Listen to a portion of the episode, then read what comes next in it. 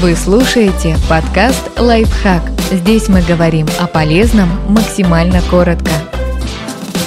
Как пахнуть так, чтобы понравиться почти всем людям? Биологи нашли то, что приятно вдыхать и жителям крупных городов, и индейцам-охотникам. Биологи из Каролинского университета в Швеции решили выяснить, какие запахи можно считать самыми универсально приятными, то есть теми, которые не вызывают отторжения у большинства людей. В исследовании приняли участие 225 человек из разных частей света. Это жители крупных городов Мексики и Таиланда, а также семи племен и народов, народов, которые живут в разной местности и занимаются охотой, собирательством и земледелием. Например, семилайцы, коренной народ Малайзии, и индейцы Сэри. Мексика. Также в выборку включили данные схожего рандомизированного исследования 2016 года, в котором принял участие 61 доброволец из США. В его ходе ученые анализировали восприятие 480 молекул запахов в разных концентрациях. Сравнение отзывов показало, что самым универсально приятным запахом из проанализированных является ванилин. Это не означает, что запах ванили нравится большинству участников. Скорее, большинство сочли его приятным или не нейтральным. Самым же неприятным запахом, по мнению большинства, обладает изовалерьяновая кислота. Она содержится в соевом молоке и сыре, а также частично отвечает за аромат потных ног. Они также выяснили, что культурные предпочтения при выборе приятных и неприятных запахов играют минимальную роль – 6%, тогда как индивидуальные предпочтения имели куда большее влияние – 54%.